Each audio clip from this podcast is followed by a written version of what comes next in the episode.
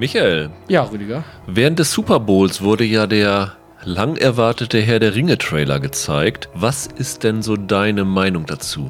Ich habe mit Herr der Ringe und Tolkien nicht viel am Hut. Ich habe mir das angesehen und gedacht, ja, sieht irgendwie nett aus, aber ich fand es vom Look arg künstlich leider größtenteils. Und das finde ich schade, weil das eine Positive, was ich in Erinnerung habe, wenn ich an die Verfilmung von, von Peter Jackson zurückdenke, von der, von der Romantrilogie, dann, dass das relativ real das meiste aussieht. Bis auf die paar Sachen, die vielleicht schlecht gealtert sind. Aber die haben vieles on Location quasi gedreht. Ich finde, die hatte einen sehr bodenständigen Look. Und das im Trailer, da gibt es eine Wasserfallszene und so eine Stadt. Und das ist alles diese digitale Effektsuppe. Aber das ist halt auch nur eine Minute. Also so viel kann man noch nicht sagen, finde ich.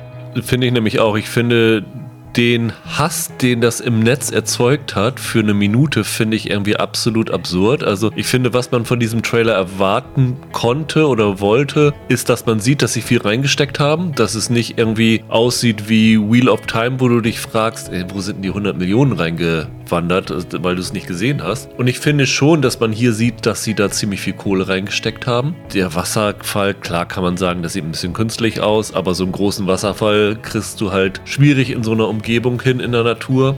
Ich fand auch so diese, eine der ersten Figuren, die man sah, mit so einem Ästlein im Haar. Das sah natürlich schon ein bisschen wie Carnival Row aus oder sowas. Aber ja, also ich würde hier wirklich noch mit dem Urteil warten, bis man mehr gesehen hat. Ich fand das erstmal schon sehr ansprechend, dass sie es nicht ganz billig gemacht haben und nicht irgendwie Geld ausgegeben haben, das man nicht sieht. Das hat mich schon ein bisschen ermuntert. Ich bin letztendlich auch in der Fraktion, die jetzt irgendwie vorher mit wenig Enthusiasmus reingegangen ist und einfach mal sehen will, wie es wird. Ich gehöre auch zu der Fraktion, die es absolut scheiße findet, wie sich einige Leute jetzt echauffieren, weil plötzlich äh, schwarze Zwerge und schwarze Elfen da sind, ja, so what? Also ich würde solchen Leuten gar nicht die große Aufmerksamkeit geben. Also das ist dann ein, Teil der vermeintlichen Fangruppe, der es nur darum geht, sich über Diversität und darüber, dass sich die Zeiten geändert haben, aufzuregen. Das hat am Ende nichts damit zu tun, dass man wirklich was mit Werktreue oder so argumentiert. Ja. Das ist einfach Blödsinn. Also ich finde, dieser Trailer war den Hass nicht wert. Ich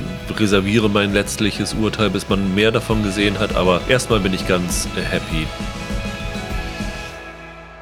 Hallo und herzlich willkommen zu einer neuen Ausgabe von Serienweise. Mein Name ist Rüdiger Meier und ich begrüße ganz herzlich Michael Hille. Hallo. Ja, wir haben heute ziemlich viel für euch im Gepäck und hoffen, dass wir es halbwegs komprimiert hinbekommen. Wir haben zwei neue Serien und eine Fortsetzung einer Serie dabei und wir haben eine Sache dabei, wo wir dachten, das ist ein guter Zeitpunkt, um das reinzubringen und vielleicht eine Rubrik draus zu machen, was sehr von eurem Feedback abhängt. Nämlich wir sprechen über die vierte Staffel von Marvelous Mrs. Maisel, die heute bei Amazon Prime startet. Wir sprechen über Severance, eine neue Serie von Ben Stiller, die bei Apple startet. Auch heute allerdings nicht mit allen Folgen. Wir sprechen über Bel Air, das Drama-Reboot von Der Prinz von Bel Air, das seit Montag bei Sky ist, im Original mit Untertitel nur, weil die offensichtlich jetzt die ganzen Peacock-Serien erst einmal in Omu zeitgleich zum US-Start bringen und äh, danach irgendwann auf einem noch nicht näher genannten Datum das dann auch auf Deutsch bringen werden. Aber erstmal ist es nur in Omu da, deswegen sprechen wir auch am Ende beziehungsweise in vorletzter Stelle drüber, weil ganz am Ende sprechen wir über eine Serie, die mittlerweile fast 30 Jahre auf dem Buckel hat. Ja. Nämlich NYPD Blue. Genau. Weil wir haben gesehen, dass das jetzt seit Mittwoch bei Disney Plus im Angebot ist und soweit ich das überblicke, das erste Mal, dass es im Streaming bereitsteht. Ja, und überhaupt das erste Mal seit Jahren, dass man es in Deutschland sehen kann. Genau, es lief ganz früher mal bei ProSieben ja. im Fernsehen und wir haben gedacht, weil das so eine Serie ist, die wahrscheinlich viele von euch gar nicht so bewusst gesehen haben mit her, vielleicht mal den Namen gehört haben oder so, würde es sich tatsächlich anbieten, hier mal so eine Retro-Rubrik einzuführen, wo wir tatsächlich Serien vorstellen, die im Streaming zu sehen sind, die schon etwas älter sind. Und mich würde wirklich wahnsinnig interessieren, ob das was ist, was euch da draußen tatsächlich interessiert. Weil wenn ihr sagt, das finden wir super, dass ihr auch über ältere Serien sprecht und dort Empfehlungen abgibt, so Hall of Fame mäßig, gerne, gerne Feedback an serienweise.web.de, bei Twitter unter Serienpodcast, äh, in den Bewertungen bei iTunes, wo ihr uns natürlich auch genau wie bei Spotify abonnieren könnt. Und wenn da tatsächlich gute Resonanz für kommt, würden wir das tatsächlich regelmäßig bringen und vielleicht am Ende immer mal so ein Highlight aus alten Zeiten bringen, wo Streaming noch ein Begriff war, den keiner wirklich kannte. Ja. Aber beginnen wollen wir tatsächlich mit Marvelous Mrs. Maisel, weil es wahrscheinlich das prominenteste ist und zumindest auf dem größten Anbieter, was in dieser Woche startet. Die vierte Staffel ist mittlerweile schon da. Es hat jetzt auch dank Corona ein bisschen länger gedauert zwischen den Staffeln als normal, aber es ist tatsächlich für Amazon im Moment mit eine der ja, prestigeträchtigsten Serien, oder Michael? Ich glaube auch, ich habe tatsächlich auch überlegt, als wir besprochen haben, dass wir das machen, wann wir damals über die dritte Staffel geredet haben. Das ist nämlich schon ganz schön lange her. Das ist, glaube ich, so ziemlich der größte Titel, den Prime im Angebot hat.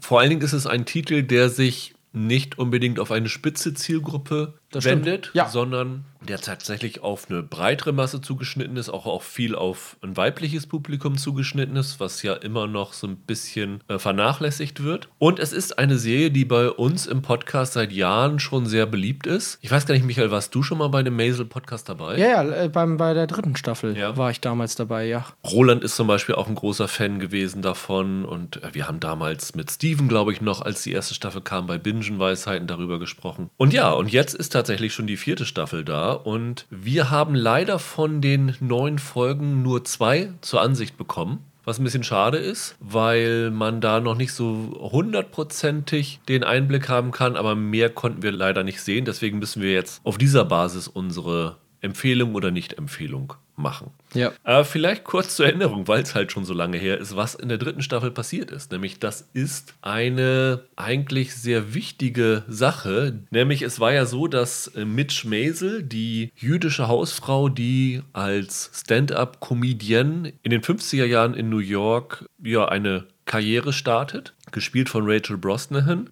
die stand da kurz vor ihrem ultimativen Durchbruch. Also sie hatte Freundschaft geschlossen mit einem Musiker namens Shai Baldwin, ein Afroamerikaner, der damals ziemlich angesagt gewesen ist. Und der wollte sie als, ja, so ein bisschen den- Warm-Upper für seine Tour haben. Ne? So eine Wie eine Vorband. Genau, wie, wie so eine Formband, nur, nur mit äh, Stand-up-Comedy, mit dem sie dann durch die Welt touren wollte. Sie hatte schon alle ihre Sachen gepackt und machte sich auf den Weg zum Flughafen, um mit ihm abzuheben. Und auf dem Flughafen hat der Manager von Shai Baldwin ihr verkündet, dass sie bitte zu Hause bleiben sollte, sie sei raus, sie sei gefeuert. Ursache ist gewesen, dass sie bei einem Auftritt in einem Club nicht so richtig wusste, was für Gags sie machen sollte und in ihrer Verzweiflung ein bisschen sich über Shai Baldwin lustig gemacht hat und sein feminines Auftreten. Ja. Und das insofern natürlich problematisch war, weil der Shai Baldwin homosexuell ist und das nicht natürlich offenlegen wollte. Und in ihrem Act hat sie ihn quasi geoutet. Und das hat natürlich dem Management und Shai Baldwin überhaupt nicht gefallen. Und jetzt ist sie dann halt zurückgeblieben und ja, muss jetzt irgendwie wieder von vorne anfangen, was insofern ganz problematisch ist, weil ihre Managerin Susie, gespielt von Alex Borstein, ihr gesamtes Geld eigentlich verspielt hat. Und sie weiß davon noch gar nichts. Das heißt, Mitch Maisel ist ein bisschen verzweifelt, weil ihre Karriere am Boden ist. Und Susie ist verzweifelt, weil sie nicht weiß, wie sie das Geld wieder Mitch zurückgeben kann, ohne dass auffällt, dass sie halt ein bisschen spielsüchtig ist. Und das ist so dieser Auftakt der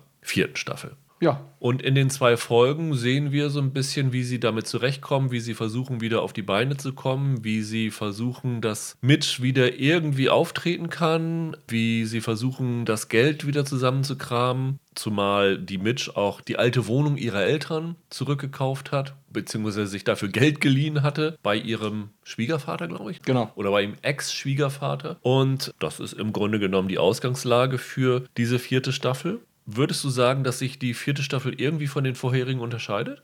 Ich habe eben, als du das so zusammengefasst hast, worum es geht für die Leute, habe ich gedacht, du hast ein bisschen das Problem dieser ersten zwei Folgen umfasst. Weil du hast eben gesagt, sie ist quasi wieder ganz am Anfang. Und ich hatte ein bisschen in den ersten beiden Folgen, wir haben ja leider nicht mehr gesehen, das Gefühl, dass das auch die Reaktion war, die ich beim Gucken hatte. Und ich meine das gar nicht so super negativ, aber ich hatte schon mehrfach in Szenen das Gefühl, dass ich laut sagen wollte, warum sind wir denn jetzt schon wieder an dem Punkt? Das haben wir doch schon hinter uns gehabt. Und ich finde, mit dem wie sie Staffel 3 jetzt verlassen haben oder wie es halt jetzt weitergeht, haben sie sich ein bisschen die Chance verbaut, die Serie weiterzuentwickeln. Sondern wir sind jetzt ein bisschen in dem Trott gefangen, dass wir das wiederholen müssen, was wir schon gesehen haben. Das ist für mich am Anfang ein Problem. Deswegen hatte ich nach den zwei Folgen das Gefühl, dass ich mich da zwar gut bei amüsiert habe, so wie ich das aus den ersten drei Staffeln, die ich ganz toll fand, auch gewohnt bin, aber dass mir da noch nicht irgendwas Neues geboten wurde. Ich weiß nicht, ob du nachvollziehen kannst, ein bisschen, was ich meine. Ja, das kann ich total nachvollziehen, weil es gibt zum Beispiel so eine Szene, wo sie in einen Club gehen, wo gerade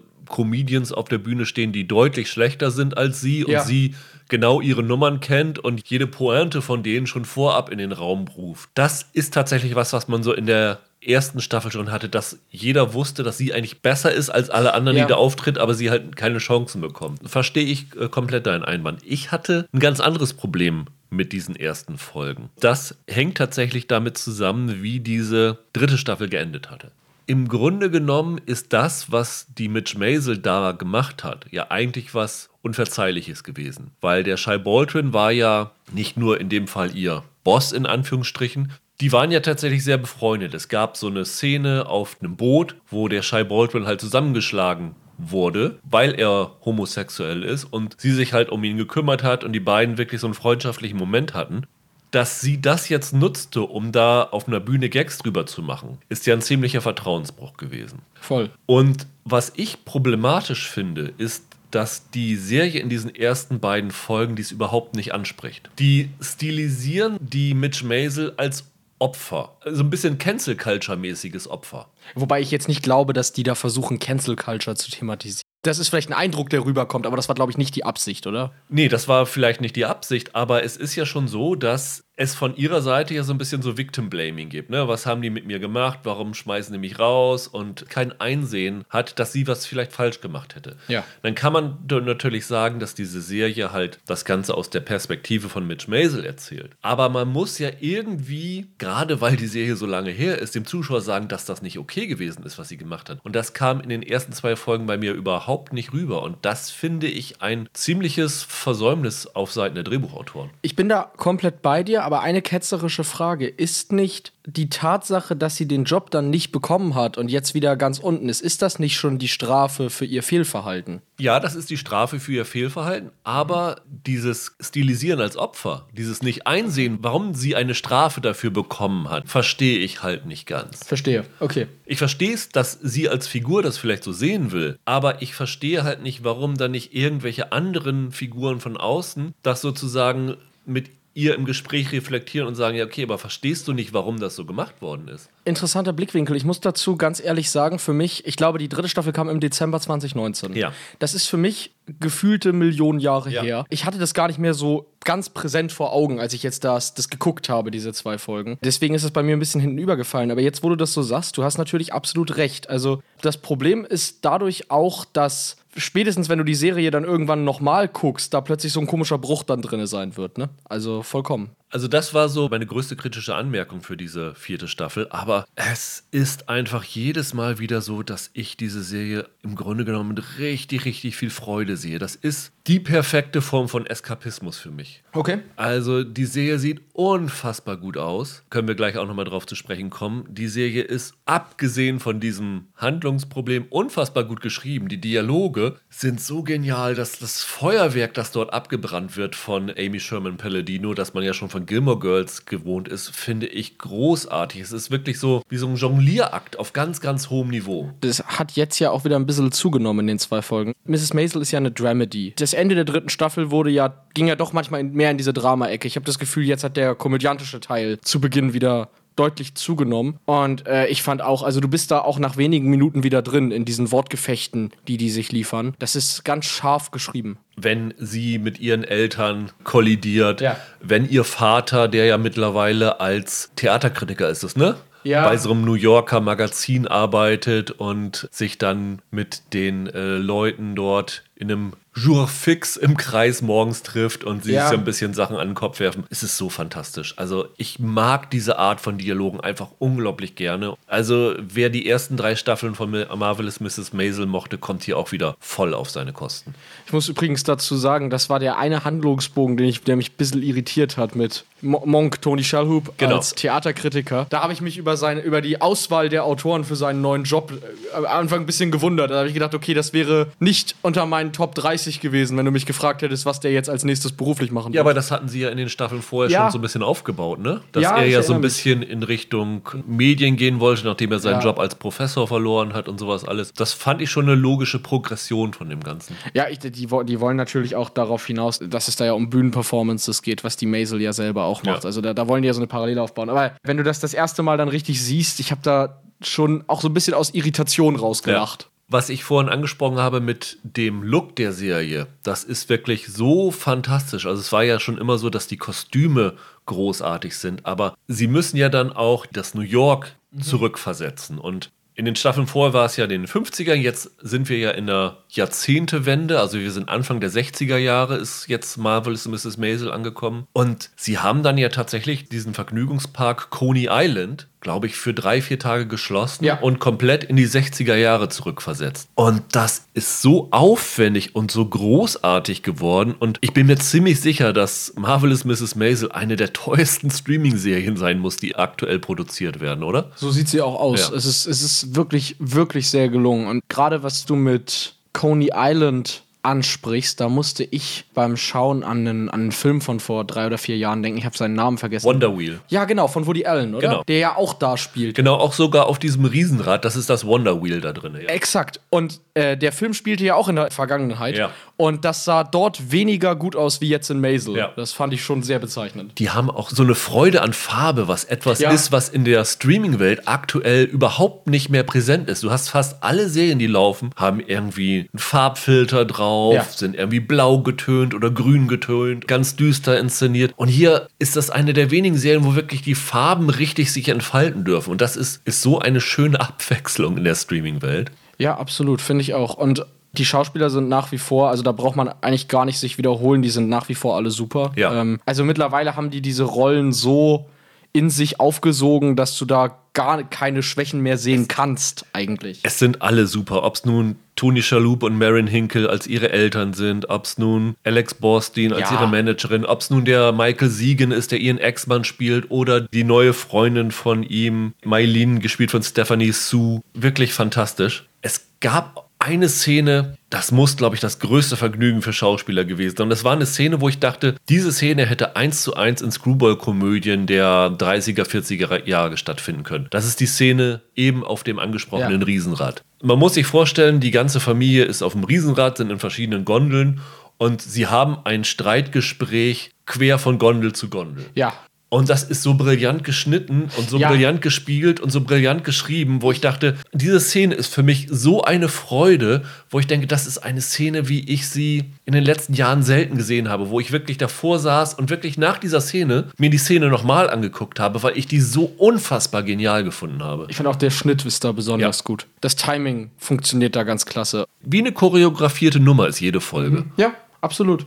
Ich würde mir nur wirklich dann für die nächsten Folgen dieser Staffel dann noch wünschen, dass sie noch ein bisschen mehr sich aus ihrer Komfortzone rauswagen. Weißt du, also man merkt das jetzt ja auch daran, dass wir quasi alle Sachen loben, die wir schon immer an der Serie gelobt haben. Diese ersten zwei Folgen waren so eine Greatest Hits Platte. Wir wiederholen jetzt unser, unsere Greatest Hits. Und ich würde mir aber noch wünschen, dass noch neue Sachen dazukommen. Und da hoffe ich, dass sie noch ein bisschen mutiger sind im Rest der Staffel. Das kommt auch bestimmt. Ich hatte eher das Gefühl, das war jetzt so eine Art Soft Reboot. Wenn Ja. du weißt, was ich meine. Und jetzt geht's dann in neue Richtungen. Sie haben ja schon ein bisschen angekündigt, welche Leute noch in den weiteren Folgen auftreten werden. Also es kommen ja einige Ex-Stars von Gilmore Girls zurück. Also Milo Ventimiglia taucht auf. Man munkelt, er wird ein Verehrer von Mitch Maisel spielen. Kelly Bishop, die Gilmore Oma nenne ich sie jetzt mal. Letztes Jahr war schon Lisa Weil, die Paris dabei. Hier Alex Borstein war ja auch Hafistin unter anderem in Gilmore Girls. Also die bedienen sich schon an den Darstellern, die sie damals hatten und die natürlich auch mit diesem Sprechrhythmus von den Palladinos Sehr vertraut sind. Das ist wirklich eine Serie, wo ich sage, das sind Figuren, mit denen verbringe ich unfassbar gerne viel Zeit und allein deshalb gucke ich da gerne rein und freue mich wirklich auf jede Folge, wenn sie dann um, heute da sind, werde ich mir heute auf jeden Fall so weit wie es da ist angucken und ja, ein großer Spaß für mich. Absolut. Auch wenn ich wirklich sage, dass dieses Verständnis für ihren Fall nicht da ist, wo ich ho wirklich hoffe, also das ist meine größte Hoffnung an die restlichen Folgen, dass das tatsächlich noch ein bisschen reflektierter dargestellt wird. Mhm. Ja. Dann lass uns zu unserer zweiten Serie kommen, Michael. Gerne. Ähm, Severance Yes. bei Apple TV Plus. Eine Serie, die ich tatsächlich gar nicht so auf dem Zettel hatte vorher. Hattest du, bevor sie irgendwie jetzt rausgekommen ist, das irgendwie groß vermerkt, dass es eine von den nächsten Apple-Serien ist? Also kam für mich wie ein bisschen wie Kai aus der Kiste. Erst jetzt im Vorschau-Podcast haben wir ja über die gesprochen, aber vorher hatte ich von der auch noch gar nichts gehört. Angesichts der Besetzung ziemlich überraschend für mich, oder sind da doch einige große Namen dabei, ne? Äh, die Serie hat neun Folgen. Ja. Die ersten zwei sind heute verfügbar, die restlichen sieben dann im Wochenrhythmus bis zum 8. April, da läuft die letzte Folge. Und ich kann schon mal so viel warnend voraussagen, eine Warnung, die ich gerne vorher gehabt hätte. Die Staffel endet mit einem üblen Cliffhanger und das ist auch der Grund, warum Apple bereits eine zweite Staffel geordert hat, jetzt im Voraus, weil das tatsächlich mit der ersten Staffel noch nicht auserzählt ist. Als ich reingegangen bin, habe ich ehrlich gesagt damit gerechnet, dass es eine abgeschlossene Miniserie ist. Ist es tatsächlich nicht. Also nur eine kleine Warnung für euch, dass ihr am Ende noch keine Auflösung von dem Ganzen bekommen werdet. Ja. Worum geht's in der Serie? Es ist so ein bisschen eine Workplace, Comedy, Mystery, Thriller, Sci-Fi-Mix, würde ich mal so grob sagen, oder? Ja, alles ein bisschen. Alles so ein bisschen eine reingepackt. Wundertüte. Regisseur von dem Ganzen ist Ben Stiller. Also der hat sechs der neun Folgen inszeniert. Der hatte ja schon mit Escape at Dannemora so einen ziemlichen Erfolg als Regisseur gehabt von Serien. Ja. Und ich habe mich ein bisschen erinnert gefühlt, ich weiß nicht so, ob es dir auch so ging, von der Stimmung her an Homecoming und an Devs. Ah, okay. Es geht um eine Firma, wo man nicht genau weiß, was diese Firma eigentlich macht. Und das war ja so ein Ding von Devs und auch bei Homecoming, wo tatsächlich so ein bisschen das Mystery Element war, was steckt da eigentlich hinter, was plant diese Firma. Und hier gibt es auch eine Firma, die heißt Lumen Industries. Und eine Sache, was wir wissen, was diese Firma macht, ist, dass es halt ein sogenanntes Severance Programm gibt. Severance ist ja Englisch für trennen und das steht hier stellvertretend für ein invasives Verfahren, wo den Angestellten ein Chip ins Gehirn implantiert wird, der dazu führt, dass die Angestellten, wie es hier so schön gesagt wird, eine klare Work-Life-Balance haben. Bei der Arbeit können sie sich nur an die Sachen erinnern,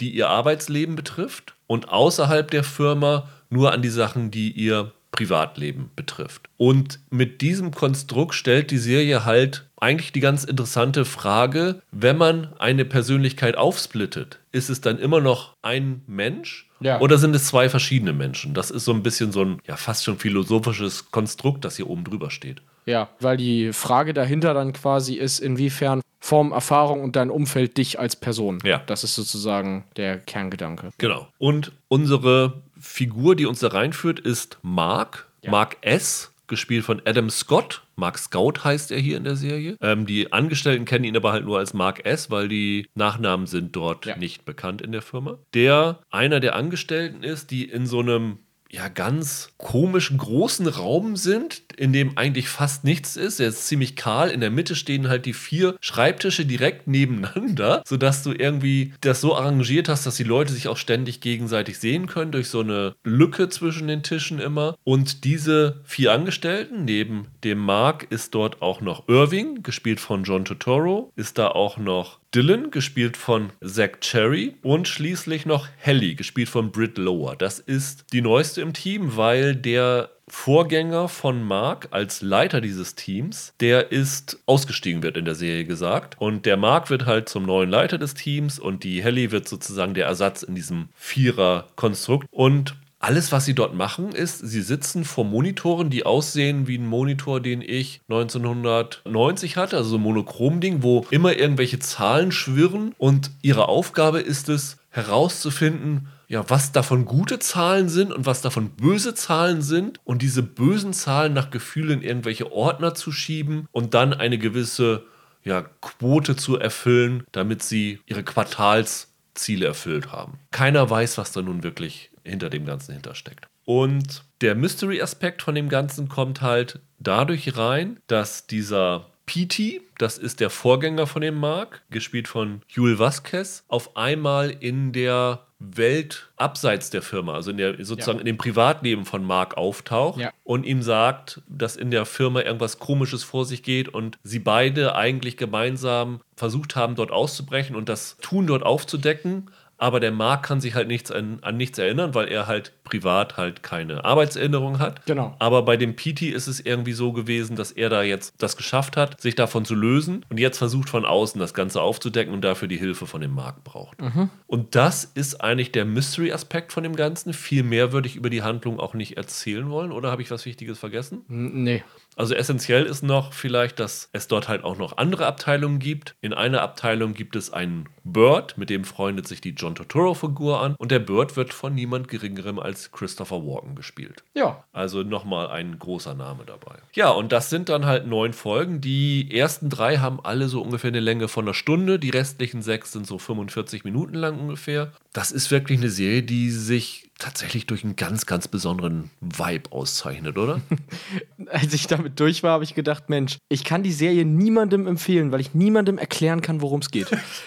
Habe ich das jetzt nicht, nicht gut Doch. gemacht? Äh, Das müssen die Hörer entscheiden. Ich fand, die erste Folge, die ist fast ein wenig überladen mit guten Ideen, die die hatten, mit diesen ganzen Themen, die da eingeführt werden und diesem Worldbuilding. Das ist schon richtig komplex, was die sich überlegt haben. Und es wird ja nicht einfacher in den neuen Folgen. Vor allen Dingen ist es sehr langsam inszeniert. Also man braucht am Anfang ein bisschen Geduld, weil es gibt wirklich Sequenzen, wo du Figuren ein bis zwei Minuten siehst, die wirklich nur durch Korridore Ja, laufen. So ähnlich wie bei, wie bei Star Trek, nur dass die Korridore noch enger sind und wirklich nur weiße Wände sind und um die eine Ecke und um die nächste Ecke. Und man denkt sich, was ist denn das? Aber dieser Minimalismus, dieser Ausstattung, den fand ich einfach unglaublich. Also das fand ich so irre gut. Und dann hast du so Momente, wo sie dann hinter dieser Firma steht, eine Figur, die wird so ein bisschen gottgleich dargestellt. Ja. Also der Erfinder dieses ganzen, dieser ganzen Lumen Industry, der wird wie so eine Heiligenfigur da dargestellt. Es gibt dann auch so einen Raum, wo alle vorherigen CEOs als Statuen dargestellt werden und sowas alles. Es ist wirklich ein ziemlicher Personenkult, wo ich mir ziemlich sicher bin, dass dieses Konstrukt sehr auf so Steve Jobs, Ja. Elon Musk und sowas abzielen soll. Aber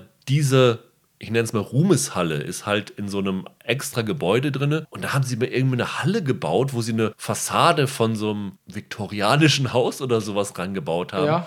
Und das sind so coole Momente, obwohl das irgendwie von der Ausstellung her vielfach nach nichts aussieht, ist da total viel Hirnschmalz reingeflossen und ich glaube auch total viel Kohle, würde ich fast vermuten. aber nicht, nicht nur da rein. Ich finde auch, das Erarbeiten dieser Welt und dieser Drehbücher muss eine Ewigkeit und eine Menge Konzentration und Überlegung und Planung erfordert haben. Weil ich glaube, spätestens in Folge 5 oder so habe ich wirklich gedacht, das ist dermaßen heavy von der ganzen Überlegweise her, Ja. dass ich irgendwann nach jeder Folge nur noch dachte, wer kommt denn auf sowas? Das war, das war wirklich bewundernd gemeint in Ja. dem Falle. Ich finde die Art und Weise, wie du in diese Geschichte hineingezogen wirst und immer mehr dir erschließt und entdeckst, was da alles vor sich geht und welche Implikationen das hat, das ist wirklich meisterhaft. Das ist unglaublich gut. Also ich kann das definitiv sagen, das ist dieses Jahr die beste Serie, die ich gesehen habe. Dito. Auf jeden Fall. Also keine Competition in dem Fall. Und das ist auch halt ein Ding, warum ich mich an Homecoming erinnert gefühlt habe, weil da war es wirklich auch so mit jeder Folge, die war natürlich noch, hatte den Vorteil, dass sie noch ein bisschen knackiger erzählt war, dadurch, Ja. dass sie nur Halbstundenfolgen hatten oder so. Aber den gleichen Effekt hattest du hier auch, dass du wirklich mit jeder Folge so, wie so bei einer Zwiebel, so ein weiteres Ja. Blatt abgeperlt kriegst und wieder einen neuen Blick auf diese Geschichte kriegst. Eine, die wir vergessen haben, Patricia Arquette, die ja auch schon dann bei Escape at Dannemora dabei war, Ja. spielt hier die Vorgesetzte von dem Mark Genau. und ist gleichzeitig auch seine Nachbarin in der realen Welt. Und man weiß halt nicht, ob das Zufall ist, ob sie vielleicht anders als er nicht Severance hat, sondern Also nicht wirklich, diese Trennung unterläuft. genau Ne? nicht diese Trennung unterläuft, sondern tatsächlich da wohnt, um ihn zu kontrollieren. Und sowas entfährst du halt erst nach und nach. Und die letzte Folge, die neunte Folge, die ist für mich das spannendste, was ich seit langer Zeit gesehen habe und hat unglaublich gute Twists. Ging es dir am Ende, du hast das ja mit dem Cliffhanger angesprochen, auch so, dass du dachtest, jetzt beeilt euch mit der zweiten Staffel, ich will die eigentlich sofort haben, weil ich möchte unbedingt wissen, wie das weitergeht. Ich habe 20 Minuten vorher auf die Uhr geguckt und habe gedacht, oh Mann, kriegt ihr das jetzt noch aufgelöst? Weil bis dahin war es mir tatsächlich nicht bewusst, dass es dann tatsächlich äh, noch weitergehen würde. Ich habe gedacht, oh, das müssen sich aber beeilen, um das aufzulösen. Und das ist so ein perfekter Cliffhanger. Das ist wirklich, wirklich ganz fantastisch. Dein Bild mit der Zwiebel war ganz gut, weil ich hatte am Ende der Staffel das Gefühl, jetzt hat man quasi von der,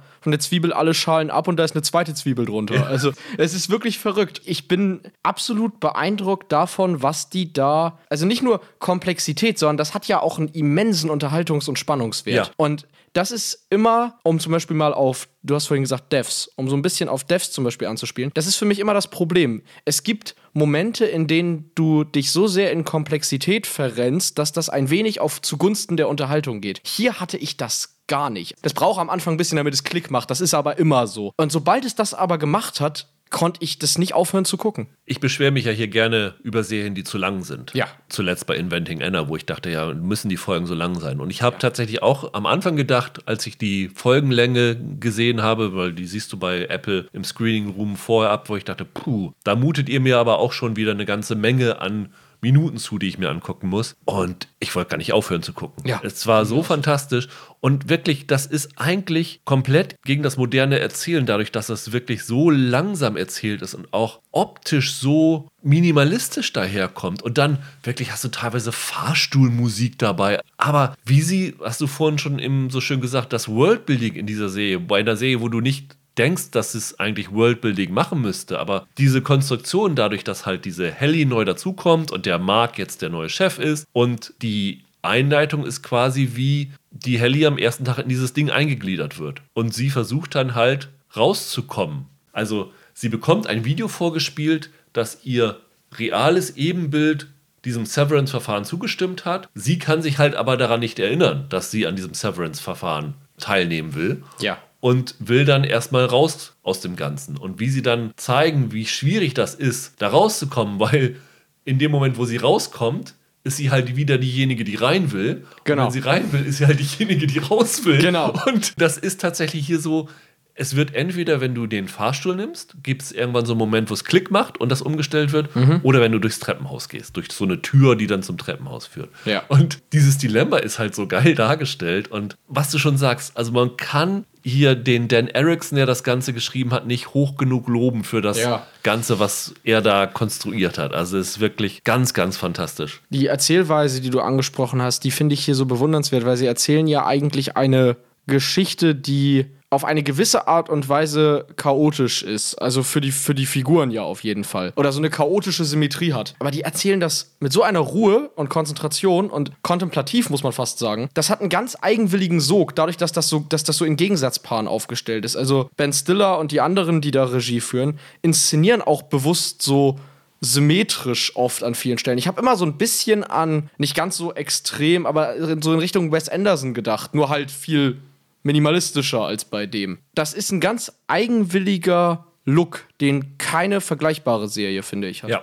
Ansonsten, wir müssen, glaube ich, sagen, Adam Scott war in seiner Karriere noch nie besser. Das ist phänomenal, was der spielt, finde ich hier. Es ist natürlich auch eine äh, coole Besetzung insofern, dass ja Adam Scott in Parks and Recreation dabei war. Ja. Und ähm, ja. von daher so Workplace-Comedy. Also allein wenn du dieses Bild siehst, was Apple als Keyart rausgehauen hat, Adam Scott hinter so einem Schreibtisch mit so einer grünen Trennwand und so einem Pflaster drauf, denkst du, oh ja, guck mal, ich mach jetzt wieder eine Office-Comedy. Und das mhm. ist halt eine ziemlich geniale äh, Besetzung gewesen. Aber fandst du nicht auch, dass ich finde es so unglaublich, wie viel in dem drin steckt in ja. der Serie. Also, wenn man den jetzt aus, aus sowas wie Parks and Recreation oder wo war er noch dabei? Big Little Lies war er dabei, ja. Good Place oder so. Ich finde, der holt hier so viel aus sich heraus, von dem ich gar nicht wusste, dass das in ihm ist. Ich war wirklich tief beeindruckt davon, wie großartig der spielt. Der spielt ja mit einigen echten Größen. Du hast gesagt, Christopher Walken, Patricia Arquette, John Turturro. Ich fand das Wahnsinn, wie gut der war. Ich Ja. habe das überhaupt nicht erwartet von Adam Scott. Er sieht ja wirklich aus wie Tom Cruise, muss man ein bisschen sagen, ne?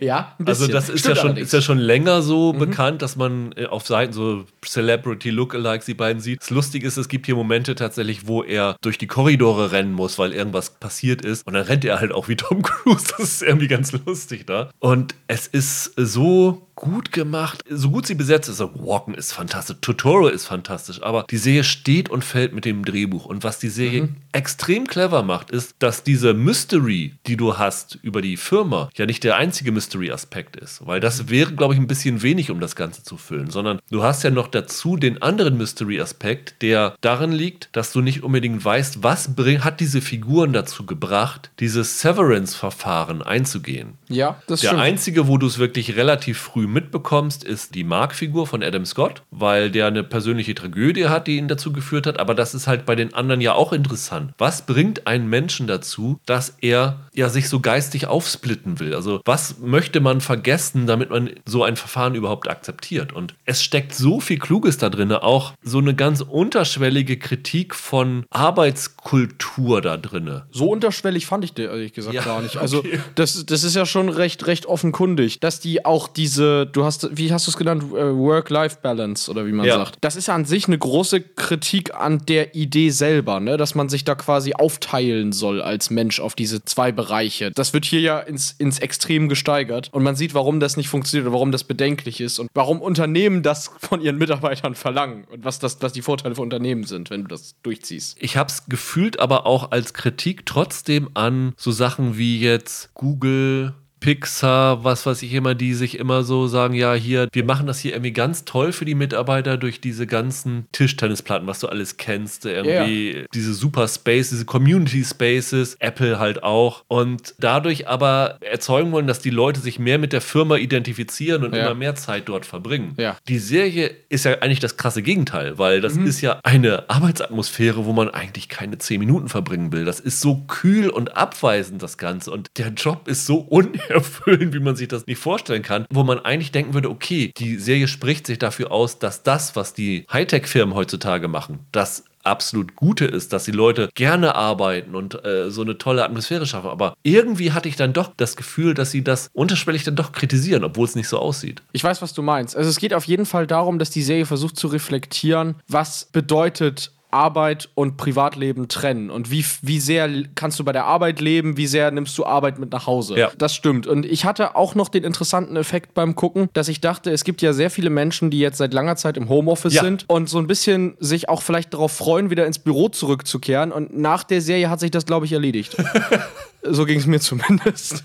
Ja, ich weiß es nicht, aber irgendwie ist es dann ja doch ganz cool, wenn du eine gewisse Trennung hast zum Leben. Ne? Also die Serie reflektiert schon sehr das Prinzip des Arbeitnehmerwunsches, eine bessere Work-Life-Balance zu Ja. haben, aber spinnt dann halt das Ganze ins Extrem. Also Ja. Es gibt sicherlich Leute, die sehen darin eine Pro-Unternehmerbotschaft, Ja. die das irgendwie fal völlig falsch verstehen, diese Serie. Das liegt halt daran, dass die Serie so gut geschrieben ist, dass sie nicht anfängt zu predigen Ja. und einem die Moral auf, auf dem Silbertablett zu servieren, sondern das bleibt auch immer ein Genrestück. Das finde ich, fand ich ganz bemerkenswert. Also das schafft diesen Tonfall zwischen, ich sage jetzt mal etwas überzogen, Kunst und Entertainment. Bei Apple frage ich dich ja meistens, findest du, das ist eine Serie, die man bingen sollte oder tut dieser Wochenrhythmus der Serie gut? In diesem Fall habe ich das Gefühl, dass ich allen Leuten raten würde, wartet bis alle Folgen da sind, weil das jede Woche zu sehen ist ein bisschen schwierig, weil diese Geschichte auch so komplex ist, dass ich das Gefühl habe, wenn ich zwischen den Folgen eine Woche warte, habe ich schon immer ein bisschen was vergessen, was in der Serie vorgeht. Und ich finde, das ist eigentlich eine Serie, die sich anbietet, an zwei Tagen komplett einmal runterzureißen. Ja und nein. Also ich habe sie auch so gesehen, dass ich sie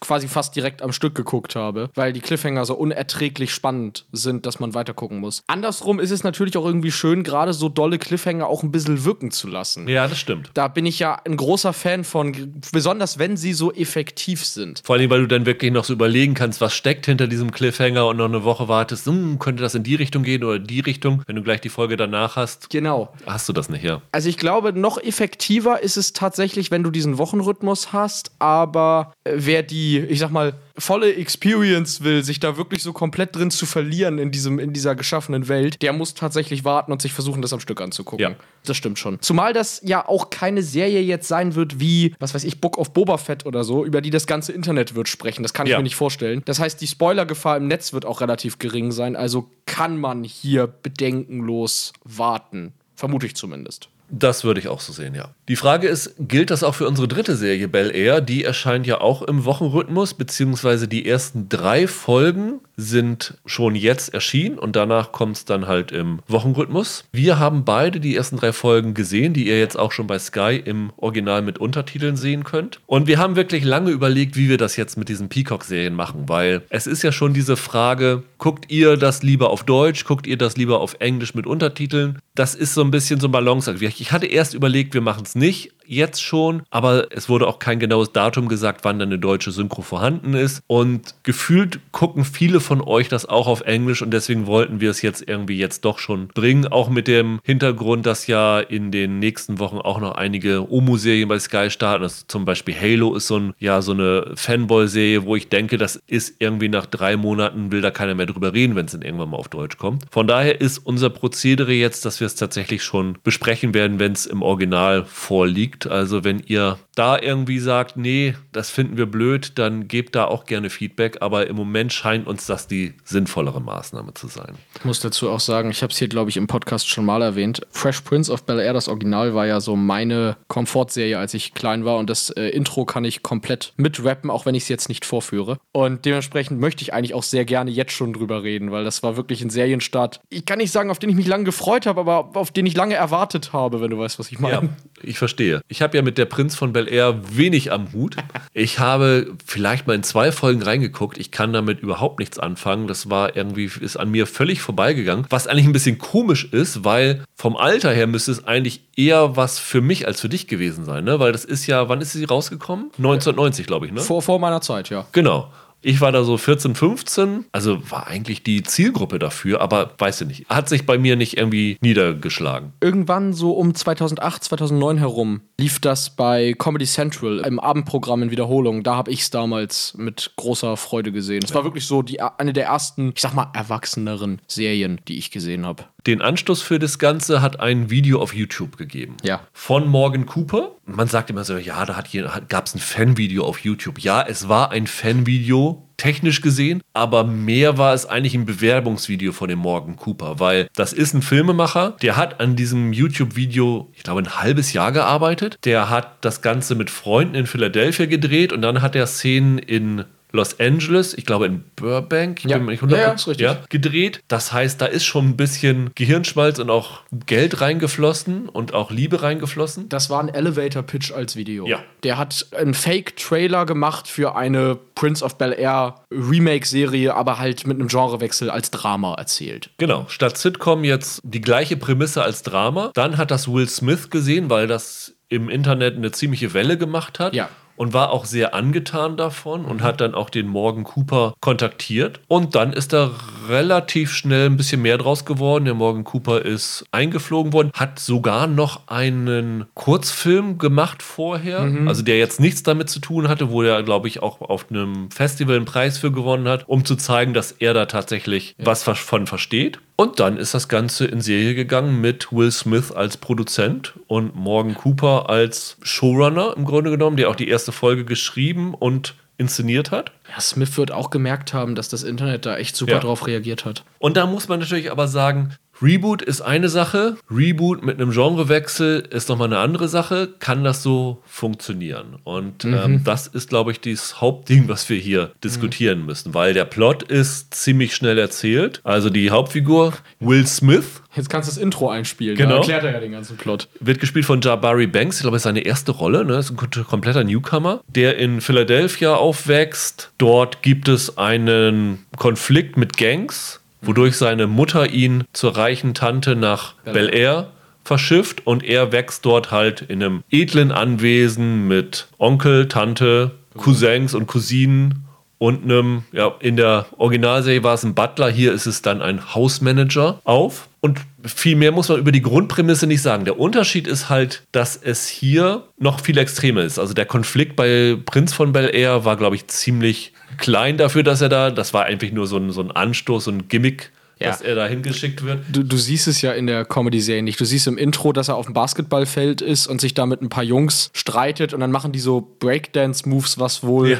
suggerieren soll, dass die sich gekloppt haben. Und das war's dann auch schon. Ja, und hier ist es halt so, dass er tatsächlich mit einem Gangster-Boss aneinander gerät nach einem Basketball-Match, das er mit einem Kumpel gewonnen hat. Äh, Er zückt eine Waffe zu dem, nachdem der Kumpel verprügelt werden soll. Und daraufhin sagt der Gangster-Boss, ich finde dich und werde dich umbringen. Genau. Und daraufhin sagt die Mama, hier, schnell weg mit dir. Und dieser Konflikt schwelt so über die ersten drei Folgen im Hintergrund mit, wird auch wahrscheinlich im weiteren Verlauf der Serie noch öfter mal wieder in den Vordergrund kommen.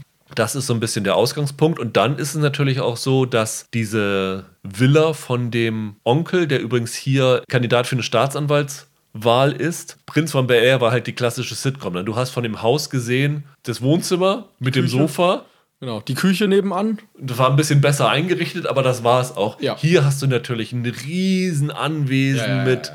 Poolhaus und Swimmingpool. Endlich sehen wir den Swimmingpool. Das Ja. habe ich mich doch gefreut. Und es gibt hier natürlich auch ganz andere Probleme. Also man muss schon sagen, Prinz von Bel Air hat damals ja auch nicht vor Sozialkritik zurückgeschreckt. Die haben tatsächlich Polizeigewalt, Rassismus, Drogen Ja. thematisiert, aber halt im Kontext einer Sitcom, wo nach 30 Minuten alles wieder Ja. sich aufgelöst hatte. Ja, absolut. Das stimmt schon. Das war äh, gerade dadurch, dass es ja da um eine wohlhabende schwarze Familie in Bel Air ging, hat man in der Serie immer wieder auch angesprochen, dass die so eine leichte Außenseiterstellung da haben und dass Will und Carlton, sein, sein Cousin, doch auch in, in der Schule mit erheblichen Problemen zu kämpfen haben, die von der weißen Community auch immer so ein bisschen weggewischt werden und nicht gesehen werden. Das war schon ein Thema, was für eine Sitcom damals relativ heavy-handed war eigentlich.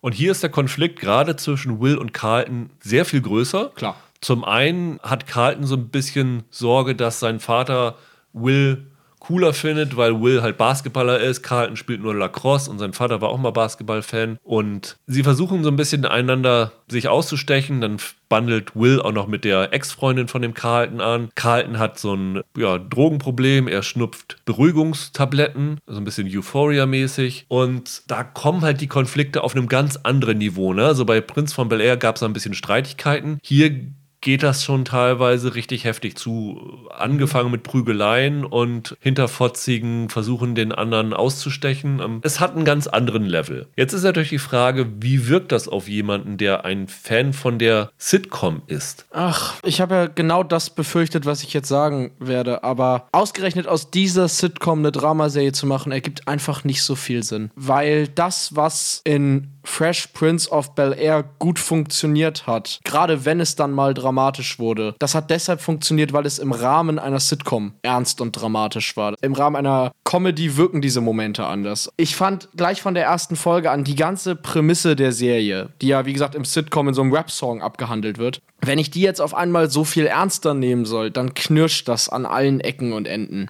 Ich habe da nach drei Folgen noch nichts entdeckt, was diese Serie für mich in irgendeiner Form besonders oder interessant machen würde. Ich hatte das Gefühl, das ist halt eine normale Dramaserie, die aber auch in dem, was sie da erzählen will, relativ banal bleibt am Ende. Ich muss sagen, dass ich die Serie gar nicht schlecht fand. Okay. Erstaunlicherweise. Mag daran liegen, dass ich mit, wie gesagt, der Originalserie nichts anfangen konnte. Ich habe mich allerdings dann wirklich auch so nach 20, 30 Minuten gefragt, warum ist das jetzt ein Prince von Bel Air Ding? Warum konnte das nicht einfach eine Dramaserie sein, wo halt die Geschichte von einem schwarzen Jungen erzählt, der zum reichen Onkel kommt, der aber selber so aus eher bodenständigen Verhältnissen kommt und dann halt Probleme hat, sich dort in der Schule anzupassen. Warum muss ich dem dieses Prinz von Bel Air Label überstülpen? Natürlich hat das nur was damit zu tun, dass das Ganze sich dann besser vermarkten lässt. Das ist der einzige Grund. Und das ist halt ein Problem, wenn das die einzige Motivation für das Ganze ist. Hätte der Morgan Cooper das Ganze ganz normal gepitcht, wäre diese Serie hundertprozentig nie zustande gekommen. Ja. Würde ich mich mal aus dem Fenster lehnen. Das heißt, das war natürlich von ihm ein cleverer Move, da reinzukommen. Und wenn du mal diese Serie loslöst von der Mutterserie, ist das eine durchaus legitime Serie, finde ich. Du musst dich halt nur von diesem Vorurteil lösen, dass es halt der Prinz von Bel Air als Dramaserie ist. Diese Serie hat viel weniger mit Prinz von Bel Air zu tun als mit OC California. Ben McKenzie spielt diesen Jungen aus armen Verhältnissen, der halt bei Seth Cohen und seinem Vater aufgenommen wird und dann halt auch dort Probleme hat, wahrgenommen zu werden. Das Ganze dann halt natürlich auf afroamerikanisch gedreht, mit natürlich noch viel mehr Unterbau. Du kannst natürlich viel mehr Sachen reinbringen mit Rassismus und so als bei OC California zum Beispiel. Von daher finde ich den Angang gar nicht schlecht. Was ich mich aber dann gefragt habe, ist, warum in dieser Serie, die auf einer Sitcom basiert, so wenig Humor drin steckt. Naja, weil das der Pitch war. Das eine schließt das andere ja nicht aus. Bei OC California, wenn ich das jetzt mal als Beispiel nehmen darf, hast du Seth Cohen gehabt, der halt für den Comic Relief dabei war Ja. in der ganzen Dramatik. Ja.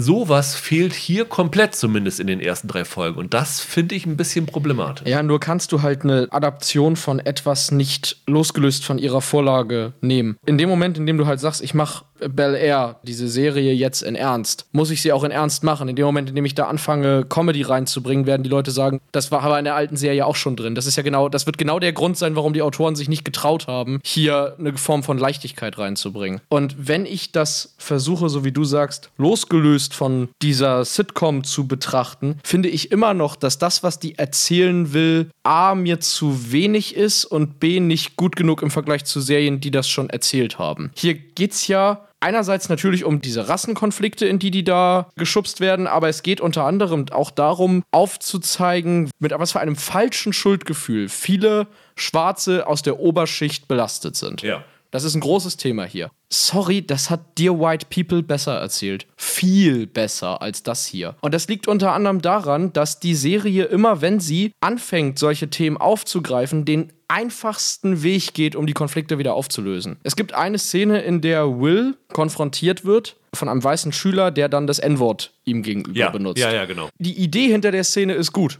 Und was sie da aussagen wollen, ist gut. Aber die Reaktion darauf, die dann auch von Will und den anderen kommt, die ist zu flott und zu herbeigedacht. Das kam bei mir nicht als real an. Das ist nicht so, wie du in dem Moment reagierst. Das wirkt wie eine einstudierte Reaktion. Da finde ich Dear White People oder meinetwegen sogar Blackish authentischer als das hier. Ich fand letztendlich den Konflikt, der genau durch diese Situation provoziert wird, nämlich der Konflikt ist dann ja nachher zwischen Carlton und Will, weil Carlton Ja. überhaupt kein Problem damit hat, dass die anderen das N-Wort sagen, Ja. weil er dann natürlich so eine Stellung einnimmt und sagt, ja, du bekommst das in tausenden Rap-Songs benutzt und Millionen Leute laden das runter, da muss man sich nicht wundern, wenn das sozusagen in den normalen Sprachgebrauch übergeht. Und das ist schon im Ansatz eine interessante Diskussion, die gerade in der aktuellen Situation mit Joe Rogan und sowas alles durchaus Relevanz hat. Das Problem ist so ein bisschen, dass sie gerade in diesem Fall in das Sitcom-Ding übergehen, dass das halt relativ schnell dann wieder vergessen wird. Ich finde schon den Aufbau des Konflikts schwierig, weil du hier einfach jetzt schon nach drei Folgen erkennst, dass sie versuchen, diesen Carlton als die absolute Nemesis von Will aufzubauen. Ja. Das ist quasi sein Kontrapunkt. Und das war er in der Sitcom übrigens nicht. Und in der Sitcom würde ich sowas durchgehen lassen, weil da müssen Figuren einfach sein. Aber in einer Dramaserie, die hier versucht, ein bisschen komplexer zu werden, da muss das dann auch bitteschön ambivalenter gehalten werden. Das ist mir viel zu simpel in der Figurenzeichnung. Ehrlich gesagt würde ich tatsächlich sogar sagen, wir sollten aufhören, das Ganze als Drama zu bezeichnen. Weil im Grunde genommen ist das eine Soap. Ja, kann man durchaus so sehen. Wenn man sich dessen bewusst ist, dass das Ganze halt kein Drama ist, sondern eine Soap, wie ich finde übrigens Empire auch eher eine Soap gewesen ist als ein Musikdrama gewesen ist, dann kann man das Ganze vielleicht auch ein bisschen besser akzeptieren. Und in einem Soap-Kontext finde ich die Serie durchaus gelungen. Wie gesagt, ich finde es überflüssig, dass das ein Prinz von Bel Air Remake ist. Ich verstehe, warum es ein Prinz von Bel Air Remake ist, weil diese Serie sonst nicht gemacht worden wäre. Und ich finde schon, dass diese Serie als Gegenstück von vielen, vielen Soaps mit weißen Figuren durchaus eine Berechtigung hat und auch funktionieren kann. Aber ich verstehe durchaus, wenn du als Prinz von Bel Air-Fans sagst, damit kannst du nichts mit anfangen. Ich glaube wirklich, dass diese Serie sich mehr an Leute wendet, die Prinz von Bel Air nicht mochten, als an Leute, die Prinz von Bel Air mochten. Das finde ich dann aber schwierig. Also, weil wirklich ungelogen,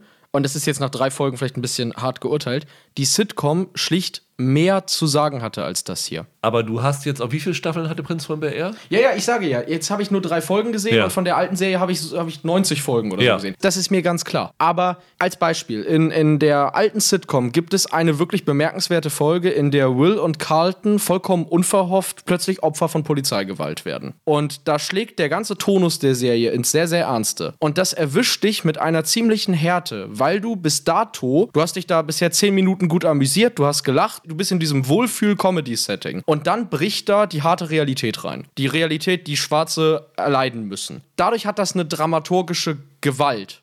Und hat auch eine Wirkung. In dieser Serie erwarte ich in jeder Folge, dass Will und Carlton gleich von irgendwem zusammengeschlagen werden. Das ist eine andere Erwartungshaltung, die das hier aufbaut. Und dadurch funktioniert der gar nicht mal Schockeffekt. Aber die Originalserie hat quasi was darüber ausgesagt, dass selbst in einer Welt wie Bel Air, in dieser, ich nenne es mal Scheinwelt, in der eigentlich alles sonnendurchflutet rosa-rot ist, in der alles Schickeria und Luxus ist, dass selbst in so einer Hochglanzwelt Schwarze mit denselben Problemen zu kämpfen haben wie überall sonst. Und das vermittelt mir diese Serie überhaupt nicht. Der Hochglanz kommt bei mir nicht an und dieser krasse Kontrast zwischen die Vorzüge des Lebens in Bel Air und der Realität, dass man seiner Hautfarbe in dem Fall und dem, was der, dem Rassismus, den man deshalb erleidet, nicht entkommen kann, das bildet die Serie für mich nicht ab. Und das bildet sie nach drei Folgen nicht ab. Und so wie sie mir das Gefühl vermittelt, glaube ich auch nicht, dass sie mir das nach 20 Folgen abbilden kann. Wie fandest du es denn schauspielerisch? Licht und Schatten Gruß an Holger. Ja, ich, vorhin habe ich auch Wundertüte gesagt. Ich habe Angst. Ich mir, Holger, verzeih mir. Der Hauptdarsteller hat seine Momente, aber sie sind rar gesät. Ich finde den Hauptdarsteller tatsächlich den Schwachpunkt der Serie.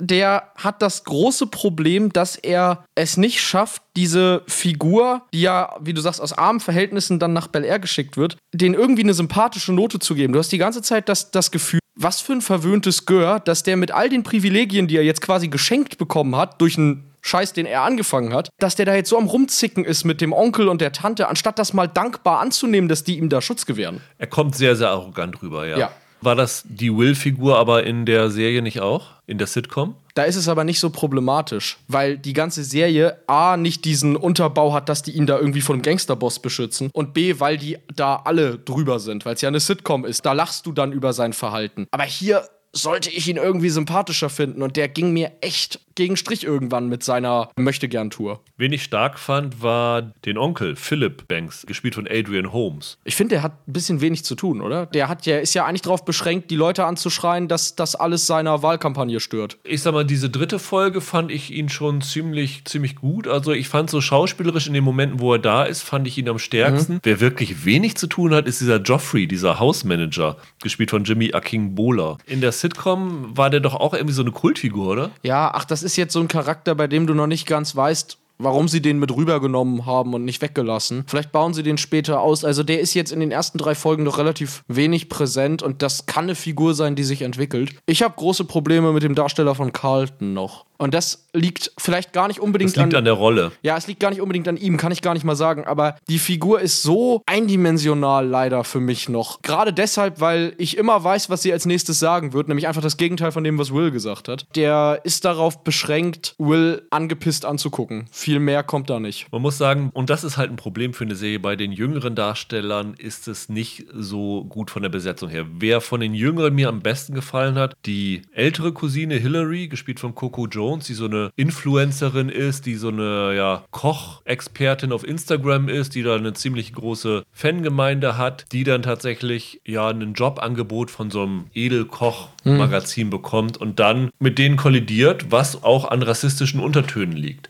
Was sie da mit dieser Figur erzählen, mit ihrem Versuch sozusagen eine eigene Existenz aufzubauen, mit ihrem Konflikt mit ihren Eltern, fand ich extrem gut. Das war wahrscheinlich von allen Plotlines das Interessanteste in dieser Serie, würde ich fast sagen. Mein ganzes Leben versuche ich Influencer-Content soweit es geht zu meiden und jetzt kann ich keine Serie mehr gucken, ohne dass mir Influencer vorgesetzt sind. Du hast aber schon recht. Ich finde nicht, dass da bisher viel mit passiert ist, außer Aufbau für ein Drama, das interessant sein kann. Aber ich gebe dir vollkommen recht, da habe ich auch gedacht, das ist vielleicht die eine Geschichte in dieser Serie, die sich zu erzählen lohnt. Ein Blickwinkel, den sie gerne noch stärker im Fokus einnehmen dürften. Ich finde nämlich wie du, dass da auch hinsichtlich dieser Rassismus-Thematik ein paar Gedanken rüberkommen, die ich spannend finde und die ich so nicht schon bei Ja. Dear White People oder Ja. Blackish oder She's Gotta Have It schon gesehen habe. Wie gesagt, ich finde, dieses übergestülpte Prinz von Bel Air wird ihr letztendlich zum Verhängnis. Ja. Aber die Serie hätte es ohne dieses Ding nicht gegeben. Was ja aber auch schon ein ziemliches Urteil ist, dass man halt so ein Erfolgsprodukt braucht, um eine sehr afroamerikanisch geprägte Serie überhaupt an den Start bringen zu können. Das ist ja auch schon ein bisschen ein, äh, ein Urteil übers Fernsehen heutzutage, muss man auch sagen. Absolut. Also ich würde da auch als Fazit sagen, also als Adaption, und das ist es ja nun mal, ist das für mich eigentlich komplett gescheitert, weil es weniger Tiefe hat als das Original, obwohl es ein seriöseres Genre sozusagen einnimmt. Und als Drama, Seifenoper, wie auch immer, Serie über Probleme der Black Community in Bel Air, finde ich, dass da bisher mir einfach zu wenig ankommt. Also ich sag mal so, es gibt so viele Soaps über weiße Menschen, die sich auf Klischees ausruhen, dass es sicherlich auch okay ist, wenn wir jetzt so eine Serie über schwarze Menschen haben. Aber Klischees sind halt Klischees. Dann lass uns doch mal von Los Angeles nach New York reisen, Michael. Und äh, wie vorhin schon angekündigt, auch in der Zeit zurückreisen in unserem ja vielleicht regelmäßigen Retro-Segment. Denn seit Mittwoch sind die ersten beiden Staffeln von NYPD Blue bei Disney Plus verfügbar. In der Ankündigung, die an die Presse ging, für den Februar war sogar von den ersten drei Staffeln die Rede. Muss ein Tippfehler gewesen sein. Ja, es sind nur die ersten zwei, was aber immerhin noch 44 Folgen sind, muss man auch dazu sagen. Richtig. Aber das sind halt auch die beiden Staffeln, die, glaube ich, auf DVD verfügbar sind. Ne? Waren. Waren. DVDs sind ja nicht mehr im Handel. Was so ein bisschen Sorge macht, ob es da noch mehr von geben wird dann bei Disney Plus. Unser Aufruf wäre, bringt es, wie so viele alte Sachen, die tatsächlich, sollte man nicht meinen, wie viele ältere Sachen immer noch nicht im Streaming verfügbar sind. Ne? Ja. Und da haben wir gedacht, das wäre doch mal ein guter Moment tatsächlich, um über eine alte Serie zu sprechen und die euch noch mal ans Herz zu legen. Kann man sagen, die Mutter aller modernen Polizeiserien? So ein bisschen? Ja, würde ich fast nicht sagen. Ich würde sagen, die Mutter aller modernen Polizeiserien ist Hill Street Blues. Okay. Die auch von Stephen Bochco ist. Ja. Und äh, NYPD Blue ist dann zwölf Jahre später oder so gekommen und ist aber eine der wahrscheinlich einflussreichsten Serien der Serienlandschaft geworden, muss man sagen. Also die Serie ist 1993 gestartet unter ziemlichen Kontroversen damals und hat dann tatsächlich im ersten Jahr 27 Emmy-Nominierungen bekommen. Ein Rekord, der 25 Jahre Bestand hatte, bis Game of Thrones 2019 ihn gebrochen hat. Also wirklich eine, eine Serie, die bahnbrechend gewesen ist, was das anging. Das Bizarrste ist, es gibt ja bei den Emmys auch die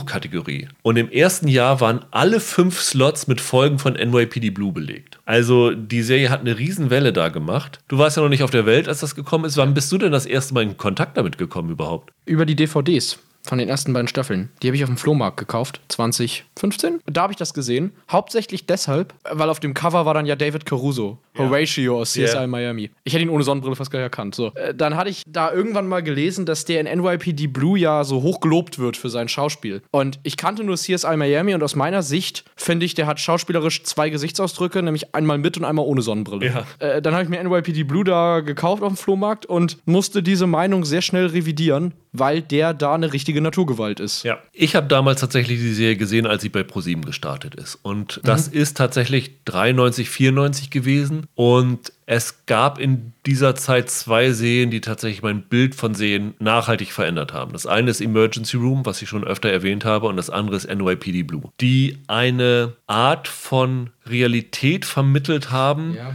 wie es vorher in Arzt und Polizeiserie nicht zu sehen war, muss man knallhart so sagen. Und das hat bei NYPD Blue sehr viel auch mit der Optik zu tun. Sie haben sehr viel mit Handkamera gearbeitet. Du hast damit so einen ja, dokumentarischen Look bekommen, was seither eigentlich in fast allen Serien kopiert worden ist. Also The Shield hat das ganz extrem gemacht. Ich würde sogar sagen, The Wire hat es teilweise genommen Ja, absolut. das ist so der stilbildende Look für Polizeiserien daher geworden. Und dass die Serie damals überhaupt an den Start gekommen ist, ist auch tatsächlich ein Wunder gewesen. Ich habe ja eben schon gesagt, die Serie ist sehr umstritten gewesen, weil sie, was aus heutiger Sicht total Banane ist, aber Nacktheit benutzt hat, was Ja. äh, damals unvorstellbar gewesen ist. Also, dass nackte Frauenbrüste und Männerhintern im normalen öffentlich-rechtlichen Fernsehen, also Broadcast TV in den USA, zu sehen gewesen ist. Das hatte sich vorher keiner erlaubt. Dass so geflucht worden ist in einer Serie in den USA, hat sich vorher keiner erlaubt. Weswegen einige Stationen von ABC damals gesagt haben, sie Ja. strahlen das nicht aus, was natürlich dann die Publicity für die Serie nochmal nur noch erhöht hat. Und so lächerlich es klingt, ich meine doch auch, es wirkt jetzt in Zeiten nach 24 ein bisschen albern, aber auch die Gewalt, die relativ explizit war. Ja, aber das war, glaube ich, weniger ein Problem dafür. Okay. Also Botschko hat gesagt, er hätte aus dem Pilotfilm 15 Sekunden rausgeschnitten, hätte dort aber in erster Linie die eine Sexszene gekürzt und da aber auch nicht die Motive rausgenommen, sondern die Dauer, wie der Blick auf den Hintern, auf Brüste Verstehe. zu sehen war, verkürzt und damit ist er dann, dann durchgekommen. Und das Bizarrste, was ich jetzt in der Recherche gefunden habe, ist, sie hatten dann vorher einen Kompromiss geschlossen, wie viel in der Serie geflucht werden darf. Und sie hatten eine Liste von Begriffen, die in der Serie benutzt werden dürfen. Also das berühmte F-Wort war nicht dabei, das durfte noch da nicht gesagt werden, aber mit zum ersten Mal durfte Arschloch gesagt werden. Ja. Und eine Höchstmenge an Fluch, Flüchen, die sie benutzen durften. Das waren 37 Flüche pro Folge. Ah, also wenn achtmal dann Arschloch fällt, dann musst du die anderen Wörter weniger sozusagen. Also Genau, also das war die Höchstmenge, 37 Mal darf geflucht werden. Es gibt eine Autobiografie von Stephen Botchko, da hat er ein bisschen darüber erzählt, wie das Ganze zusammengekommen ist. Und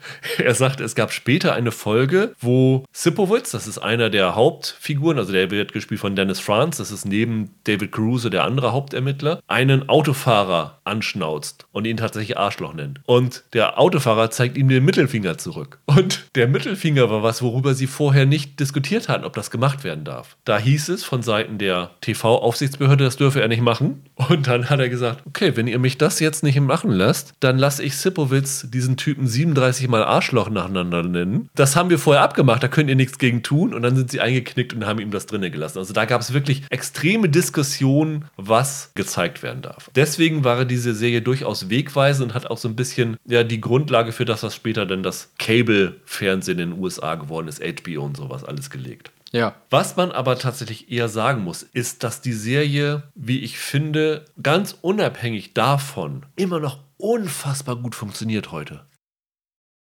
Die ersten drei Folgen habe ich mir jetzt nochmal angeguckt. Die Pilotfolge ist im Grunde genommen die erste Doppelfolge. Also da geht es darum, dass der Andy Sipowitz, der von Dennis Franz gespielte rassistische, unfreundliche Polizist, das ist eine sehr, sehr kontroverse Figur, vor allen Dingen am Anfang, Ja. sich mit einem Mafiaschergen anlegt. Genau. Und darüber seinen Beruf aufs Spiel setzt, wird auch suspendiert und das Ganze. Genau. Dieser Konflikt nimmt die ersten drei Folgen, aber im Grunde genommen die ersten zwei Folgen hauptsächlich ein. Also das ist eigentlich, der Pilot ist eigentlich, sind die, die ersten beiden Folgen der Serie. Ja. Und was dieser Pilotfilm erzählerisch an Wendungen, Überraschungen, die Art und Weise, wie das erzählt wird, macht, das ist aus, selbst aus heutiger Sicht noch so unglaublich gut, dass ich sagen würde, also die ersten beiden Folgen von NYPD Blue, die ich jetzt mir nochmal angeguckt habe, sind neben Severance das Beste, was ich dieses Jahr gesehen habe. Ja. Unfassbar, wie gut das ist. Absolut. Auch Dennis Franz, den man hier, zumindest damals äh, im deutschsprachigen Raum, ich, bevor ich das das erste Mal gesehen habe, ich kannte den als den Flughafenpolizist aus Stück langsam 2. stimmt.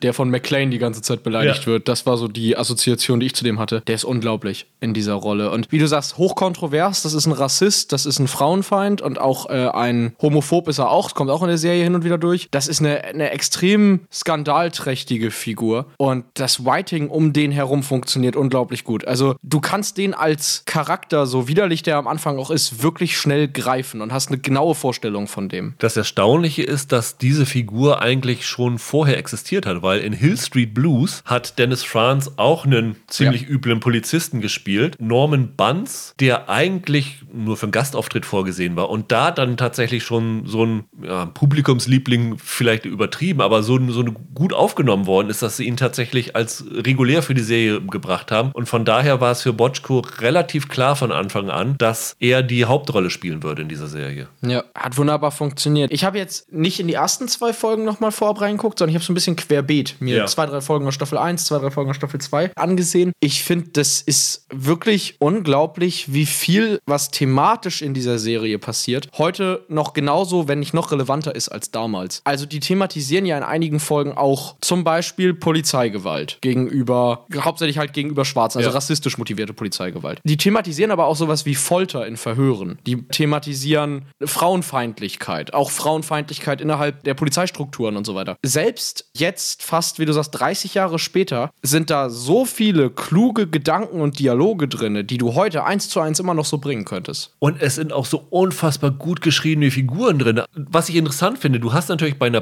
Polizeiserie immer ein, eigentlich ein großes Ensemble. Ja. Also gerade hier hast du natürlich auch so den, den schwarzen Vorgesetzten, Lieutenant Fancy ist dabei, dann hast du noch die Polizisten an der Seite, Streifenpolizisten, Detectives. Also hier geht es ja, muss man dazu sagen, um Detectives, also nicht um Streifenpolizisten, Nee. sondern tatsächlich um die, die in Zivil durch Ja. New York fahren. Und ich fand es dann erstaunlich, wie fokussiert tatsächlich diese ersten Doppelfolgen auf diese beiden Hauptfiguren waren, dass du Mhm. sozusagen den Zuschauer über diese beiden Figuren in diese Welt reinbringst und tatsächlich das gesamte Ensemble erst in den Folgen danach vorstellst. Du hast heute eigentlich die Tendenz dazu, dass du gleich in der ersten Folge oder in den ersten zwei Folgen das komplette Ensemble einführen musst. Ja. Dass du den Leuten zeigst, das, das, das, das und das sind die Figuren, Ja. die hier für euch wichtig sind. Und die Serie macht das wirklich nach und nach und macht das extrem clever, finde ich. Also es ist so ein guter Aufbau der Figuren, weil du dann wirklich diese beiden Hauptfiguren nach den ersten zwei Folgen so gut greifen kannst. Und dann kannst du die anderen Folgen dazu benutzen, andere Figuren greifbar zu machen. Das Spannende ist, dass die das ja auch wirklich in einer Konsequenz machen, die selbst viele Serien dieses Genres heute nicht drauf haben. Also es gibt natürlich diese regelmäßigen Kriminalfälle, die untersucht werden, aber es gibt teils auch ganze Folgen, die drehen sich irgendwie um eine Affäre, die einer der Ermittler hat oder die drehen Ja. sich um den hinsichtlich der Erziehung leicht missratenen Sohn von einem aus dem Revier. Die Fälle gibt es zwar auch, aber während Serien wie dann später, was weiß ich, CSI oder so, schon immer plot- und fallorientiert sind und die Charakterarbeit mehr nebenbei machen, ist das hier fast umgedreht. Die Charakterarbeit steht eigentlich in jeder Folge immer an erster Stelle. Und selbst wenn der Fall mal besonders viel Raum einnimmt, dann ist er immer mit dem persönlichen Drama der Ermittler auch verknüpft. Und sie haben damals auch, was heute selbstverständlich ist, das serielle Erzählen war damals nicht so vorgesehen. Also, dass da wirklich so Ja. viele rote Fäden von der ersten bis zur letzten Folge durchlaufen, ist äh, damals tatsächlich total ungewöhnlich gewesen, weil wirklich, wenn du Folge 2 ver verpasst hast, verstehst du nicht, was in Folge 3 teilweise vor sich geht. So generelle Konflikte zwischen Figuren werden durchgezogen. Selbst das macht die Serie, finde ich, tausendmal besser als sowas wie NCIS oder CSI oder sowas. Also, Ja. das ist eine Cop-Serie, an die viele Serien danach gescheitert sind. Ist auch so ein bisschen der Grund gewesen, als NYPD Blue gestartet ist, war die Cop-Serie fast tot in den USA. Ja. Dann kam NYPD Blue, dann kamen ein Dutzend Serien, die das versucht haben, sich daran ranzuhängen.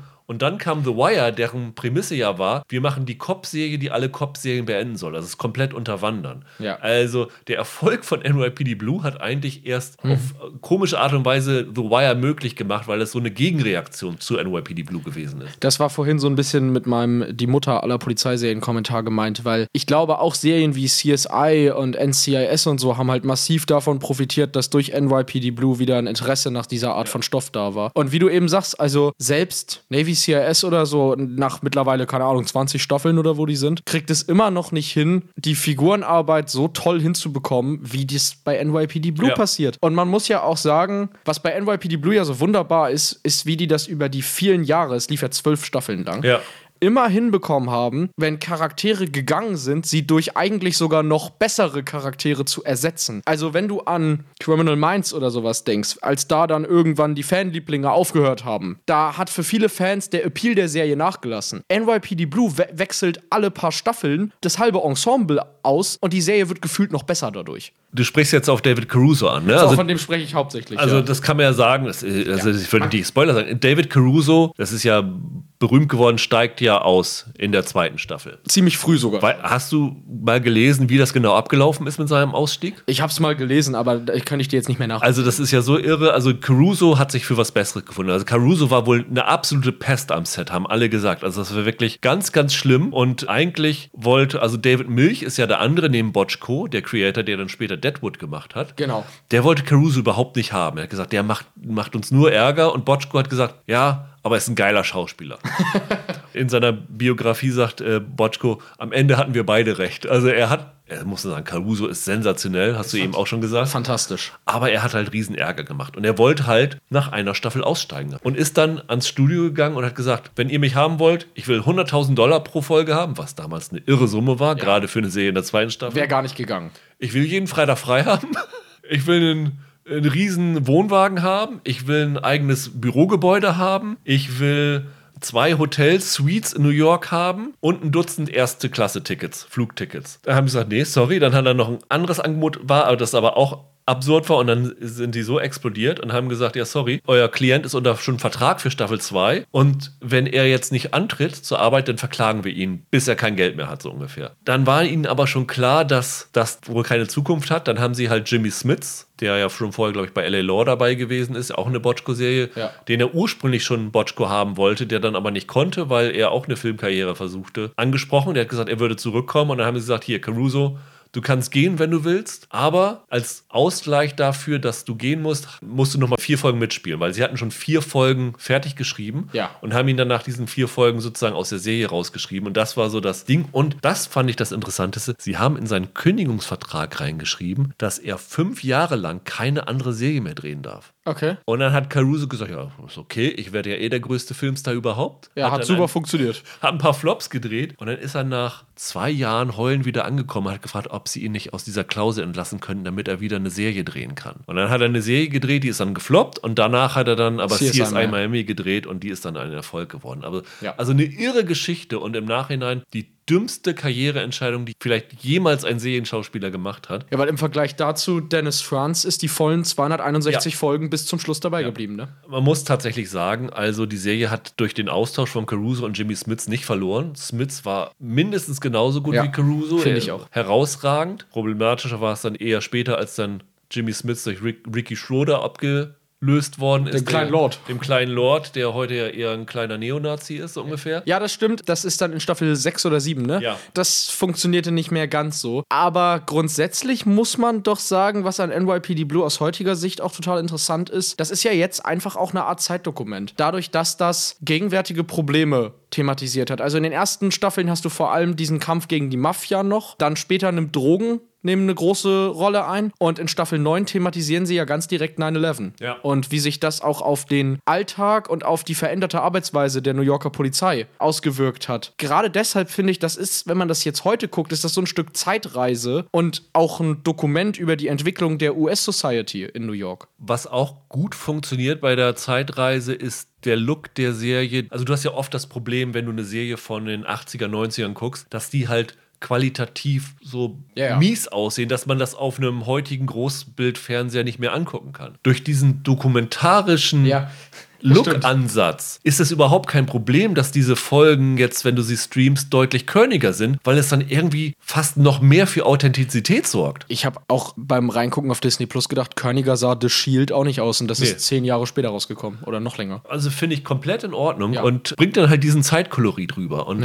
Das ist echt irre, wie gut sich diese Serie gehalten hat. Also wenn ihr noch nie NYPD Blue gesehen habt oder das schon wieder vergessen habt, guckt da mal rein. Nach den ersten beiden Folgen bin ich so angefixt, dass ich diese, beid- diese Serie, wenn ich irgendwie die Zeit finde, weiter durchbingen will. Unironisch, das ist vielleicht einer der besten Streaming-Starts des Jahres Ja. für den Disney Plus da gelandet hat. Ja. Und ich würde mir wirklich wünschen, egal wie unwahrscheinlich es ist, dass die nach Staffel 2 noch weitermachen. Ja, das wäre traumhaft. Das große Problem ist ja, dass nur 160 Folgen überhaupt synchronisiert wurden. Also ganze 100 Folgen wurden nie auf Deutsch übersetzt. Aber meinetwegen sollen sie die dann im O-Ton Ja. hochladen. Ist mir eigentlich vollkommen Banane. Ich möchte das eigentlich komplett bei Disney Plus drin haben. Das wäre wirklich der Wahnsinn, wenn man dem deutschen Publikum, weil diese 100 Folgen sind auch nie hier gelaufen, Ja. muss man ja auch sagen. Wenn man die Serie zum ersten Mal in voller Länge im Deutschland abrufen könnte. Und tatsächlich, glaube ich, würde das natürlich helfen, wenn das viele Leute sich angucken. Und ich kann komplett verstehen, dass jemand reingeht und sagt, "Boah, eine Serie von 1993, nee, also Fernsehen hat sich so geändert, das ist so revolutionär geworden, das Ja. ist viel besser geschrieben, viel besser gefilmt, sieht heute viel edler aus. Nee, also das ist wirklich eine der Ausnahmen, wo man sagen kann, guckt euch die an, die wird nicht schlechter. Das ist wirklich ein dicker, dicker Tipp von uns beiden. Ja, insbesondere auch, weil ja äh, zum Beispiel, wir haben ja vorhin gesagt, der Dennis Franz beginnt als so ein rassistischer Ja. Frauenfeind. Wie gesagt, der bleibt zwölf Staffeln dabei und wenn man das Ende von Staffel 12 kennt, die Figur in, am Anfang der Serie ist ein anderer Mensch. Ein großer Knaller wäre ja noch, wenn NYPD Blue, das ist jetzt zum Stream verfügbar und wir dann irgendwann auch noch mal Homicide im deutschen Streaming-Markt bekommen. Polizeirevier Hill Street auch. Ja. Oder, oder LA Law oder sowas. Also diese ganzen alten Klassiker, die tatsächlich damals alle Preise abgeräumt haben, die gibt es ja alle nicht zum Stream. Nee. Übrigens auch Murder One, das ist ja auch eine Stephen Bochco-Serie. Hast du die mal gesehen? Nein. Das ist ja die erste Serie, die wirklich komplett seriell war, wo ein Genau. Mordfall über eine ganze Staffel aufgeklärt Ja. worden ist. Hauptdarsteller Daniel Benzali, der hier in NYPD Blue, zumindest in den ersten Folgen, den Anwalt der Mafia spielt. Genau. Also da auch wieder so ein, so ein Bogen, der sich schließt. Wie gesagt, wenn solche Serien auftauchen, würden wir gerne wieder drüber reden. Wenn euch das jetzt gefallen hat, gebt uns gerne Feedback. Dann werden wir tatsächlich nicht nur Sachen vielleicht nehmen, die jetzt aktuell gekommen sind, sondern auch mal gucken, welche Serienklassiker bieten sich an, tatsächlich, dass man denen tatsächlich aus heutiger Sicht nochmal eine Chance gibt. Und wenn Michael ganz viel Glück hat, reden wir irgendwann über Person of Interest. Ja, da müssen wir aber noch ein paar Jahre warten, bis man die als Klassiker bezeichnen kann, oder? Ja, das soll es für heute gewesen sein. Also ich hoffe, euch hat diese Varianz an Anbietern und Serien und Zeiten Spaß gemacht. Und äh, wir sehen uns in der nächsten Woche wieder, wo wir auch eine kleine Zeitreise machen. Allerdings nicht wegen der Retro-Serie, sondern wir reisen ins 11. Jahrhundert mit Vikings Valhalla, Michael. Und Holger ist dann hoffentlich auch dabei. Ja, das wird cool. Bis dahin, habt ein schönes Wochenende. Weht nicht weg. Macht's gut. Ciao, ciao. Ciao.